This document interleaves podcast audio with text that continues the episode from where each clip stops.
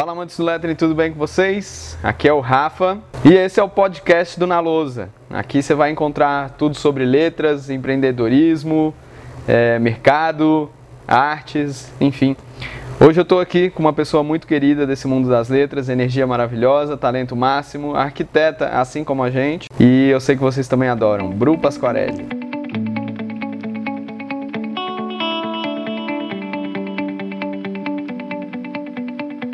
Bru, tudo bem? Mega prazer estar aqui com você. Muito obrigado por aceitar nosso convite. Imagina, nossa, eu tô até me sentindo importante.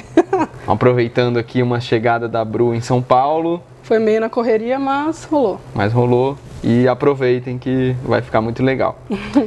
Ô Bru, eu queria saber de você lá de trás, assim, como que era a Bru criança, tipo, porque eu, eu, eu pegava lápis, eu desenhava nas paredes de casa, não que isso, né, não sim, que isso tenha sim. a ver, isso qualquer sim. criança faz, mas eu era, assim, bem espivetado, bem criativo e tal, é, então, assim, queria que a gente fosse lá atrás, como que era, como que era a Bru criança, e depois como é que foi sua adolescência, o colegial, enfim. Cara, eu sempre gostei muito, muito, muito dessa parte de, de desenho, então, eu tenho uma irmã mais nova, e depois de muito tempo veio um outro irmão, mas a infância, a primeira infância foi ao lado da minha irmã.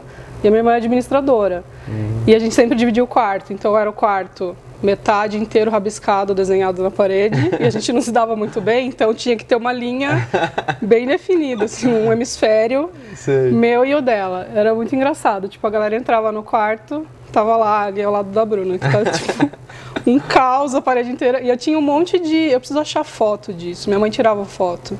Eu tinha lettering na parede. Sério? Tipo, a volta inteira do quarto, assim, com caligrafia, juro. Eu tinha, tipo, 12 anos, Caramba. 10 anos.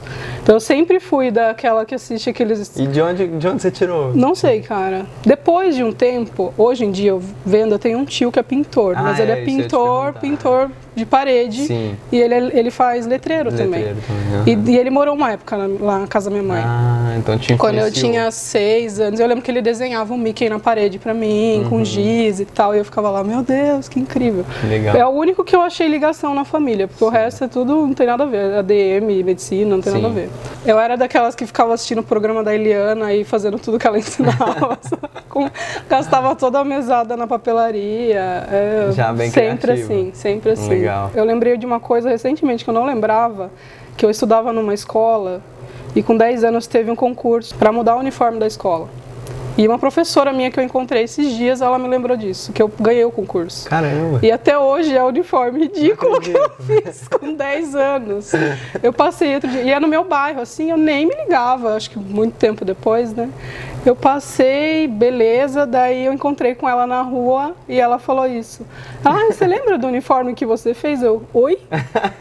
E eu fiz o uniforme da escola com 10 anos. Caramba, Enfim, daí colegial era sempre o meu caderno era a referência para todo mundo tirar xerox, que eu fazia Sim. uma segunda apostila era o meu caderno, né? Uhum. Com os resumos. Tipo esses estudos que estão na moda agora. É, é exatamente, parecia um bullet journal meu caderno. No cursinho, eu fiz ângulo, eu lembro da galera fazia fila para eu customizar a capa das apostilas. Nossa. Escrevi o nome da pessoa e, tipo, customizava a capa mesmo. Caramba. Tem vários amigos que até hoje a gente se encontra e eles falam, meu, eu tenho até hoje minha apostila e tal, que não legal. sei o quê. Então essa parte do lettering que eu nem sabia que existia, porque uhum. até quando eu comecei a me interessar, eu não sabia o nome, né? Sim sempre esteve presente, se for ver, assim, porque tem vários momentos da minha vida que tem muita letra desenhada, assim. E aí depois você se formou e tudo, e na hora de escolher o curso, foi arquitetura e por quê? Então, na verdade, eu fiquei super em, em dúvida sobre design e arquitetura, né? Desenho industrial no Mackenzie, no caso. Uhum. Aí eu lembro que na época eu tinha alguns amigos que tinham feito, tinham amigos formados e amigos que estavam cursando, e eles falaram, meu, na época acho que o mercado estava bem zoado, eles escolhem arquitetura porque você vai é mais amplo o mercado, você consegue fazer algumas atividades que a gente faz como designer, enfim. Só que eu sempre gostei também de arquitetura, sempre fui colecionadora de revista de arquitetura, era viciada em The Sims quando era criança. Uhum. Então eu sempre gostei muito também. Então não sei, assim. Mas eu, eu me arrependo um pouco de não ter feito design também. Mas aí você. E aí depois que você se formou, você chegou a atuar, né? Como atuei, atuei. Eu me formei em 2010 e fiquei até 2016. Só que eu, eu trabalhei um ano num escritório em Sorocaba. Uhum. É, daí saí já montei o meu. Então eu fiquei quase cinco anos é, com o escritório. E como é que foi essa transição, assim, tipo, mudar de carreira, mudança de planos? O que, que as pessoas ao seu redor Foi pensaram? tenso, foi muito tenso. Foi um processo de um ano e meio, mais ou menos, até eu criar coragem, assim, porque, Que- na calma aí, verdade... que mais, que mais que te incomodava, assim, na arquitetura? Você fala, meu, não é. Na arquitetura, que É. não era, eu É, tipo, pra- acho pra fazer- que eu gosto muito ainda. Aham. Hoje em dia, tipo, eu faço umas mini reformas na minha casa e tal. Eu gosto dessa parte de interiores bastante. Sim. Eu não gostava de obras, Uhum. e eu tinha bastante projeto de obras por conta da mão de obra. Eu Sim. ficava bem triste de executar com tanto que eu sou bem nerd desde Uhum. criança. Então, eu fazia aqueles projetos extremamente detalhados, a execução não tinha nada a ver com aquilo. Sim. Na hora que chegava na É. parte da execução. Isso daí me desanimou bastante. E a desvalorização, assim, né, do mercado em Uhum. geral. Porque eu não sei se, se foi só em Sorocaba, mas eu acredito que não Não, foi geral. que lá abriram muitas universidades que tinham curso de arquitetura e tipo a galera se formava e o cliente escolhendo o profissional pelo preço, assim. Aham. Que até acontece hoje em dia também, mas É, eu Não acho que sei. foram também as duas coisas principais, assim, que fizeram a gente sair da arquitetura também. É. Mas e aí? Mas e essa, essa mudança, como é que foi? Tipo, então, como eu, eu era meio Foi um ano que e meio de... Foi um ano e meio, mas eu não era. De eu, um pé aqui, não sei com lá. quem que eu conversei essa semana sobre isso. Eu nunca fui. Ah, foi com a Débora Islas, a ilustradora. Falei, eu nunca fui registrada, eu nem tenho carteira de trabalho. Então, eu não sei como Na que é esse arquitetura é lance. super incomum, né? É, arquitetura você é arquiteto associado. Dos- entre aspas. Então eu não sei como que é essa insegurança de quem, por exemplo, é registrado e quer largar essa profissão para viver de freelancer. Então, de certa forma, como eu tinha um escritório que era só eu, eu tinha um espaço físico que eu fazia projetos, mas eu nunca tive funcionário. Então, para mim, essa parte foi tranquila, que eu falei, só vai depender de mim abandonar. Uhum. Só que era esse lance, tipo, e aí, o que, que eu tô me metendo? Quando eu comecei, foi 2000 e... Eu comecei a me interessar por isso em 2015, final de 2015. Não sabia o que o nome, não sabia o que era. Acabei em 2016 investindo em curso, nessas coisas, aí já sabia o que estava fazendo. Mas essa insegurança de tipo, o que, que eu tô me metendo? O que, que é? Não tem quase ninguém. Tinham vocês, a Marina, tinha pouquíssimas pessoas que mexiam com isso na época. Assim, arquitetura eu sei que vai ter mercado, eu sei, né, que é uma profissão antiga, mas o que eu tô fazendo agora, onde vai dar, assim, sabe? E óbvio, meus pais, né? Tipo, essa mina tá pensando, né, cara? Paguei cinco anos de uma case e a lindona vai sair. Mas. Mas a hora que eles viram que eu tava mais feliz fazendo o que eu tava fazendo, e aí quando meus pais viram, eu já não morava com eles quando eu saí, mas devia uma satisfação por conta deles terem investido Sim. em mim. É, quando eles viram que eu tava me sentindo melhor e tal, aí deu uma aliviada no negócio. Eu também, logo que eu, que eu também me identifiquei, assim, que eu também tava mudando de área e que, pô, eu tava gostando de fazer letras e que que é isso, né, Uhum. e tal, eu também fui é, procurar os cursos de caligrafia, né? Sim, sim. Principalmente da Andrea Branco. E aí, é, começar a estudar letras, te, te dá mais, né? Te dá mais Sim. noção do que, que você tá fazendo, né? Do Exato. que, de que mundo você tá se enfiando. É, e você acaba tendo contato com outras pessoas que estão fazendo isso. Porque quando eu comecei em Sorocaba, não tinha ninguém que fazia isso. Eu tinha meus amigos grafiteiros que fazem letras no muro, mas ninguém específico disso. Tem algumas calígrafas antigas que fazem convite e tal, mas eu tava, tipo, super assim, cego em tiroteio, assim, não sabia o que estava acontecendo. E eu lembro que a primeira vez que eu ouvi falar sobre isso foi um amigo meu de lá, que ele falou, ó, eu conheci um cara de São Paulo, que era o Grimaldi, o Felipe, Uhum.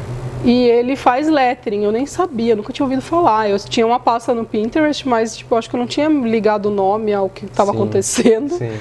E ele falou, ele faz lettering, isso que você está fazendo é lettering. E eu, ah, tá. Daí ele falou, ah, ele vai dar um curso em São Paulo tal. Daí foi o primeiro curso que eu fiz. Uhum. Que eu cheguei lá, daí eu encontrei com outras pessoas interessadas nisso, no- normalmente é designer, né? Uhum. E aí É. que eu comecei a me situar, existe um mundo disso mesmo, as pessoas trabalham com isso. Eu não sabia a diferença da caligrafia, tipografia, lettering, não fazia a menor ideia do que era.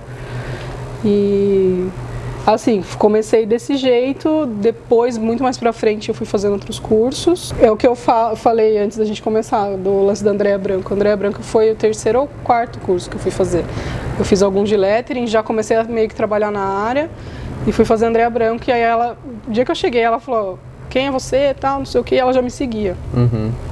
Aí eu falei dela, ah, você que começou na contramão, Olha. que foi, tipo, que realmente, assim, na minha visão hoje, se eu tivesse começado por ela, teria sido tudo muito mais fácil, assim. Se Sim. eu tivesse entendido a construção da letra antes de começar a desenhar a letra, tinha sido mais fácil. Mas vamos que vamos, né? Isso é uma coisa que a gente pontua muito, né? Principalmente para as pessoas que acham que já estão fazendo lettering, já estão vendendo isso. lettering. É, então é muito delicado isso. Ah, e, e é, e é delicado você fazer a pessoa entender que ela precisa voltar para trás, entendeu? Exato. Ela precisa vestir a sandalinha da humildade ali Uhum. e ver que construir fonte é uma coisa, é um estudo muito mais complexo Com do que, do que você comprar uma brush na papelaria e achar que você está fazendo É, então, é, hoje, que tá super, né, em alta tal, isso, esse é o problema. A maior dificuldade é essa. Você, as pessoas confundem as coisas. Mas fica banal, É, né? Começa fica meio ficar banal, tipo, é só você comprar uma brush que você tá fazendo, entendeu? e isso. não é isso. Na minha É. visão, não é essa. É, na nossa também não, e a gente vê É. isso muito acontecendo. Só ah, eu sei desenhar, eu tenho uma letra bonita. Muita gente fala isso. Já ouvi, tipo, de cliente. Ah, se eu soubesse que era isso, eu teria feito. Minha letra também é bonita. Deu, cara, tá bom, vai lá então, faz aí. Ô, Bru, hoje você vive exclusivamente do lettering ou você tem alguma outra fonte de renda? Só o lettering. Só o lettering. lettering. Eu comecei E as- a viver exclusivamente do lettering em 2016. Que foi até voltando ao assunto lá da transição. Eu só comecei a, tipo, abrir mão, entreguei o aluguel do escritório quando eu comecei a ganhar mais do que eu estava ganhando como arquiteta. Isso e, é muito louco, E né? manteve, assim, sabe? Falei, vou ficar uns seis meses vendo como que vai ser. E só foi aumentando, porque o nosso trabalho é meio, pelo menos, um, pra- acho que para todo mundo é indicação, Sim, é portfólio, É, é o que eu falo, trabalho chama trabalho. Exato, você faz um, vem três, né? Se fizer bem feito. Aham. Foi isso, que eu falei, caraca, eu tô ganhando mais dinheiro do que uma arquiteta. Foi bem legal. É isso, e isso é legal. incrível pra gente ver como o mercado ele, ele é muito novo ainda, né? Sim, Porque, sim. tipo assim, primeiro, nós dois, e tenho certeza que um monte de gente que tá aí ouvindo a gente, começou, nem sabia onde tava. Tipo, Sim, quando sim. entendeu, ah, isso é um negócio, isso é, um É. mercado, Nossa, eu entendi. tava tipo o meme do John Travolta, assim, ó. Uhum. O que eu tô fazendo, cara? E hoje, tipo, meu, você vive só disso, a gente vive só disso, a gente conhece Sim, vários outros sim. É artistas aí que isso. vivem só disso. Então, assim, é, é muito legal olhar pra isso e ver que o mercado, ele tá, ele é muito novo e tá em plena expansão, assim. Sim. Vocês ainda, acho que o foco é mais parede. Não sei se a gente vai falar sobre isso depois. Não pode entrar, pode falar. Mas eu. Você já viu que eu faço de tudo, né? Sim. Eu sou de um Travolta agora nisso também. tipo, tô fazendo certo? Sim. Mas eu gosto muito de inventar coisas. Então, Sim. pra mim, é. Só que você tem que ser um polvo, né? Tem Sim. braço pra fazer produto, braço pra fazer parede, faço É, isso marca, é. faço isso, faço aquilo. Então, não sei até que ponto isso é bom. Por enquanto, tô conseguindo administrar. É, eu acho que isso é uma- Se você tá vivendo só disso, só disso é coisa pra cacete, né? sim, tipo, sim. Não, é, eu acho que a gente, nós falamos muito, pra, muito isso para os alunos, sobre você nichar. Se você pegar É. um nicho, meu irmão, você pode ser o mais foda em topo de bolo. Exato. Você pode ser É. o mais foda em não sei o quê. É, eu ainda não achei esse Não, é, mas, mas é isso, tipo, Sim, pô, mas se sim. você, você tá, se você gosta, se é o que te É. traz satisfação no lettering, é criar, É. porra, eu, Eu, acho já, eu pensei massa. uma época, eu falei, ah, eu vou começar a focar, porque eu tenho muito cliente de casamento, né? Uhum. Eu vou começar a focar nisso. Deu, puta, eu não vou conseguir focar nisso, porque eu gosto muito de fazer as outras coisas. Mas Não, eu tenho. isso, isso é muito bom pra você porque você, como você falou, ainda consegue controlar isso tudo, Sim, administrar isso sim, tudo. sim. Tem pessoas que jamais conseguiriam, então é a, é a dica, né? Tipo, meu, Sim. fecha em uma coisa e seja bom nela. Exato, é. Eu, eu sempre falo sobre isso também no- nos stories. Eu criei um- uma rede que me sustenta Uhum. de fornecedor e tal, que não foi fácil de criar no começo. Ainda não é, né? Porque tem uns que dão mancada de vez em quando. Mas com isso eu fico mais confortável. Eu tenho meu fornecedor disso, então Uhum. quando a pessoa pede, eu já sei para quem eu vou recorrer para entregar aquilo lá. Agora, quando é umas coisas muito escalafobéticas, assim, né, eu falo, puta. Vamos ver, Vai vamos dar ver. trabalho isso aí, vamos né? ver. vou, Vamos ver, vou ver e te aviso. Vou ver e te aviso. Dentro disso aí que a gente tá falando, qual que é o maior desafio hoje que você enfrenta trabalhando com lettering? Nossa, me fala o Tem. seu pra eu copiar. Não sei. Eu acho que é uma coisa que a gente já comentou, a banalização, assim, tá ficando um pouco banal. Ah, tá, tá, tá. Mas não sei, não sei qual que é o seu. Ai, não sei. Eu teve uma época que eu era bem estressada.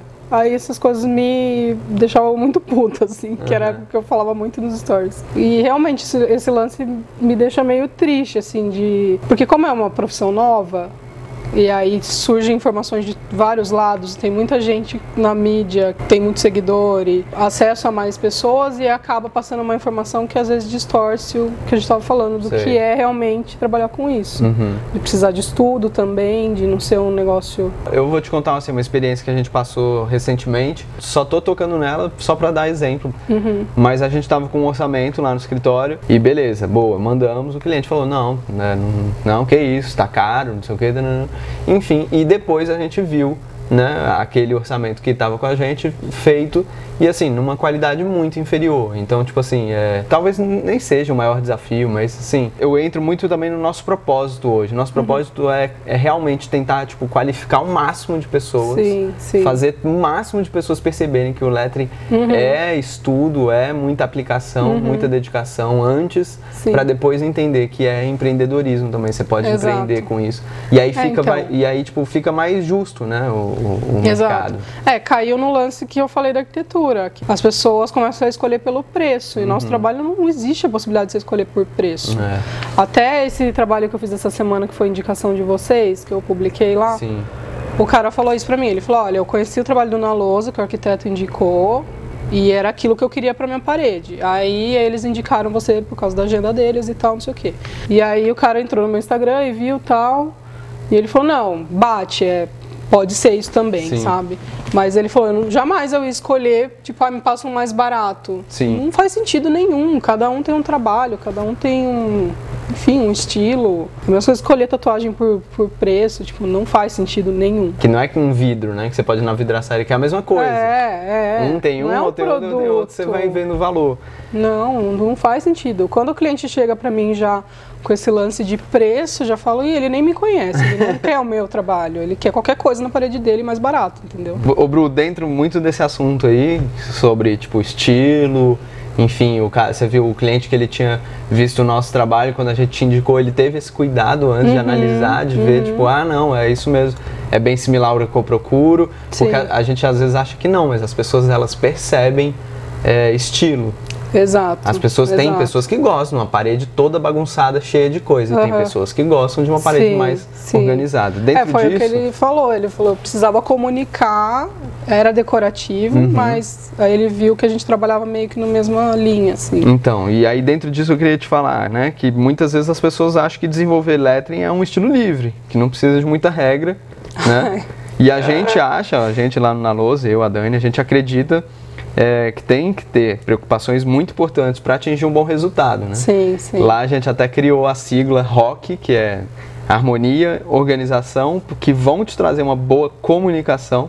sim. Então, hoje no cenário do lettering é nítido que você traz muita preocupação com isso. Oi, gente. A partir desse momento, nós tivemos um problema técnico no áudio, mas a gente resolveu publicar mesmo assim, porque a gente acredita que o importante de verdade é o conteúdo que a gente conseguiu abordar naquele momento com a Bru. E se a gente resolvesse regravar, a gente não ia ter a mesma espontaneidade. Conta um pouco qual é a importância que você dá para isso, né? Para essa organização, para a harmonia, para a comunicação. E também dá umas dicas para o pessoal que está começando, onde eles devem estar atentos para atingir. A dificuldade é um pouco maior quando você não estudou design, por exemplo, né? Quando você vai mexer com isso.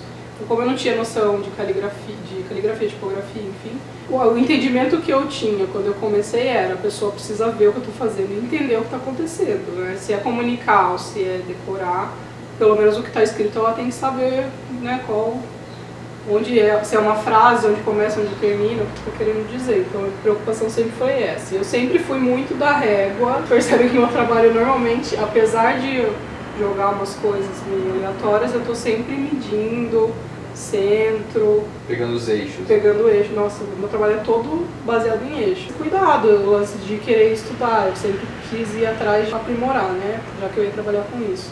Eu fui atrás de estudar caligrafia para conseguir colocar o contraste certo na letra, porque dependendo de como você coloca, você não consegue ler tal letra e tal. O lance do equilíbrio, de dar ênfase à palavra que merece ênfase, não inverter isso, senão a frase não faz sentido. Esse lance de, de eixos, né, também é uma coisa que a gente pontua muito, tipo, uhum. eixo, tirar a margem, meu, tira a margem, é. bota ali aquele espaço que você não vai chegar perto Exato. da letra, tipo, a letra é. não vai chegar lá perto. Deixar respirar, né? É, exatamente. Como eu comecei com os quadrinhos, foram meus primeiros produtos, assim. Então eu já faz, meti uma fita crepe em volta, que era onde eu não ia chegar com o negócio, porque eu tinha que deixar aquele respiro para moldura depois. Uhum. E aí centro, que eu sou muito ligado nisso, uhum. e começava a soltar as letras do centro pro lado, assim, uhum. porque eu tinha eu tenho até hoje a aflição de ver o negócio que tá tudo do lado esquerdo. toque, mas é um negócio que me incomoda. Então Não, eu sempre fui muito assim, sabe? De querer deixar organizado o negócio. Ô Bru, é, eu tenho visto né, você, não só você, mas muitos outros artistas também, é, utilizando bastante o iPad para fazer letra. É, até que ponto você acha que a escrita digital ajuda e até que ponto ela atrapalha na arte do letra? Como eu já comecei, eu comecei o lettering à mão, eu já fiz muita coisa à mão, eu acho que tem muita gente hoje que está vendo essa galera usando o iPad tá achando que ele é mágico. E realmente ele tem umas facilidades que se você não tiver habilidade na mão, ele vai resolver para você. Porque eu tá pintando muito trabalho digital, eu faço muita estampa, essas coisas, eu fazia à mão. Eu não sei vetorizar ponto a ponto. Então eu vetorizo no, automático. E para isso e para apresentação para cliente. Então eu uso muito esse lance, acho que já até mostrei, de tirar foto da parede, faço a arte e mostro, ó, vai ficar assim. Porque era o que eu fazia na arquitetura, eu entregava, eu sempre fiz 3D para entregar projeto. Uhum. Então, eu fazia a maquete eletrônica para o cliente visualizar de como vai ficar. E esse lance é a mesma coisa. É então, diferencial. Hoje em dia eu uso para isso. Eu não abandonei o papel e lápis. Tipo, eu vejo muita gente achando, ah, o iPad é mágico, a caneta faz sozinha e... Achando que é o fim, né? É, e Na verdade é, é o meio. Porque, é exato, não é sempre que eu uso. Tem trabalho que não precisa, a maioria dos trabalhos não precisa, na verdade. Por isso que eu acho que é um investimento super alto, sabe? Porque quando você está começando não é necessário. Para mim ajudou o lance. Eu gosto muito do papel, mas esse lance de ter as camadas, por exemplo, eu gostei bastante do uhum. iPad. Mas eu gosto do atrito do, do lápis com papel que não tem na tela do iPad. E eu uni o iPad com a projeção também, né? Até sempre me perguntam, ah, eu vou comprar um projetor, porque acho que resolveu a vida. Comprou um projetor iPad e pronto, né? Você já tá com nossa, sozinho. Tá pronto, né? Eu falo mesmo, isso não resolve nada. Você vai chegar lá, não dá pra projetar, você vai ter que fazer na unha. É. E aí, não sabe desenhar? É. Vai embora, vai deixar o cliente lá. Tipo. esse, esse, lance aí tá meio confuso ainda. Ô, Bru, a Dani não pôde estar aqui, né? Como vocês podem perceber que não tem a voz, a voz dela aqui nesse podcast, mas ela mandou uma pergunta para você, você acredita? Ai, Dani. ah, tem o áudio? Uhum. Ai, meu Deus. Tudo bem? Aqui é a Dani. Primeiramente, me desculpa não estar presente por motivos de força maior. Estou longe, mas tenho certeza que o Rafa está dando conta aí. É, mas eu vou deixar minha pergunta para você. Queria que você contasse um pouco sobre a sua rotina, sobre como que você administra seu tempo com a parte criativa, com a parte profissional, é, administrativa. Eu sei que a gente tem que se virar em mil. Queria saber se você tem aí alguma dica ou então contar um pouco o que, que você faz no seu dia a dia para dar conta de tudo isso. E também se você pode dar alguma dica para alguém que queira estar tá começando a trabalhar com lettering, que já começou, enfim, alguma dica para quem está começando. Tá bom? Um beijo! que legal. Tô no arquivo confidencial. Nossa, eu falei disso esses dias no, no Instagram, porque eu trabalho em casa. Eu nunca tinha feito isso, então foi bem complicado esse lance de home office no começo, de você estar tá trabalhando a 3 metros do seu quarto, da cama. Mas hoje em dia eu comecei, eu resolvi ser uma pessoa mais organizada, tanto que eu organizei meu escritório e estabeleci dias para fazer as coisas.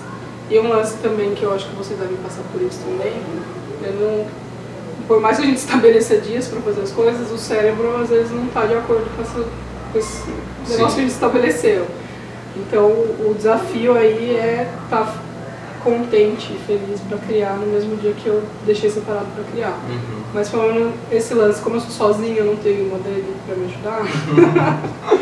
eu tenho que fazer tudo, eu faço correio, eu compro material, atendo cliente, Nossa, enfim. É, então, mas eu estabeleci alguns dias da semana para fazer coisas na rua. pra ir resolver correio. Porque antes eu era assim, ah, pediu, amanhã eu vou no correio, terça também, quarta, entendeu? Hoje não, você reserva Hoje não, um eu falo, ah, eu vou, sei lá, de terça e sexta no correio. Isso porque isso me atrapalhava muito, de ter que sair todos os dias.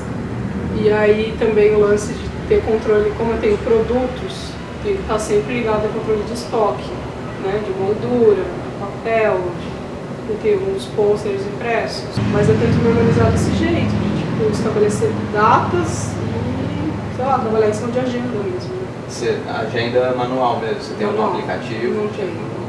Eu marco no celular, no, no, no calendário. Eu tenho um bloquinho como se fosse um, To-do list. um planner, né? Sim, entendi. E você, tipo, você procura todo dia ir no mesmo horário, você tem uma rotina fixa, assim, Não, você não, vai bem não. flexível, bem do jeito que o cérebro tá. É. Eu tenho rotina para acordar. Sei. E tô tentando ter uma rotina para parar de trabalhar também. Uhum. Mas tem dia que eu fico a manhã inteira sem conseguir produzir nada, patinando. E 8 horas da noite bate aquela ideia. Tô tentando também não trabalhar tanto. Mas eu gosto muito de trabalhar, então, tipo, nem ontem eu trabalhei o dia inteiro, hoje se precisasse eu estaria trabalhando. Semanas É, que eu tiro a segunda-feira no trabalho. Sim. Descanso também é trabalho. Sim, sim.